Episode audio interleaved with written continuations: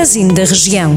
Porque falamos da sua terra e das pessoas que conhece, em cada cidade, vila ou aldeia, acompanhe a notícia que está mais perto de si. Magazine da Região. Vamos a mais uma edição do Magazine da Região. A Câmara de Tondela voltou a fixar o imposto municipal sobre imóveis nas taxas mínimas. Os prédios urbanos do Conselho vão pagar uma taxa de 0,3%, enquanto que o imposto para os prédios rústicos continua a ser de 0,8%. Já no IRS, o município vai devolver 1% do imposto pago à população de Tondela.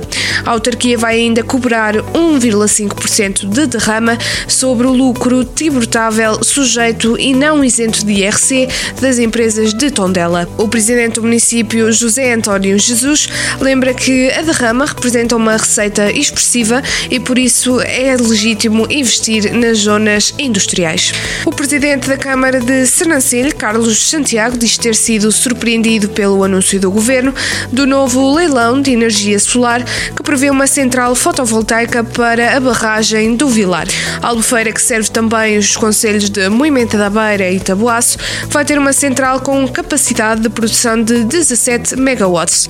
O governo, pela voz do Ministro do Ambiente, já admitiu a realização do próximo leilão em finais de 2022. A Câmara de Tarouca vai organizar mais uma edição do concurso de montras de Natal para o comércio local. A iniciativa que irá decorrer de 7 de dezembro a 6 de janeiro é destinada aos estabelecimentos comerciais localizados no Conselho Conselho. As montras a concurso vão ser avaliadas na página de Facebook da Câmara e a que tiver mais interações será a grande vencedora. Vozela vai ter um centro de demonstração de uma tecnologia que permite produzir energia limpa todos os dias do ano sem depender das condições climatéricas. O objetivo é produzir energia com base numa tecnologia assente em tubos que são enterrados no solo. Na cerimónia da apresentação, a Ministra da Coesão Territorial, Ana Brunhosa destacou o facto de ser preciso pouco espaço para produzir uma grande quantidade de energia.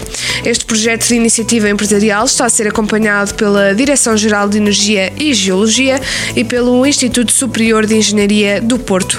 O Auditório Municipal Carlos Paredes, em Vila Nova de Paiva, vai receber entre dezembro e janeiro uma exposição comemorativa dos 20 anos da atribuição do Prémio Nobel de Literatura a José Saramago. A mostra surge surge no âmbito das comemorações do centenário do nascimento do autor, que se assinala a 16 de novembro de 2022.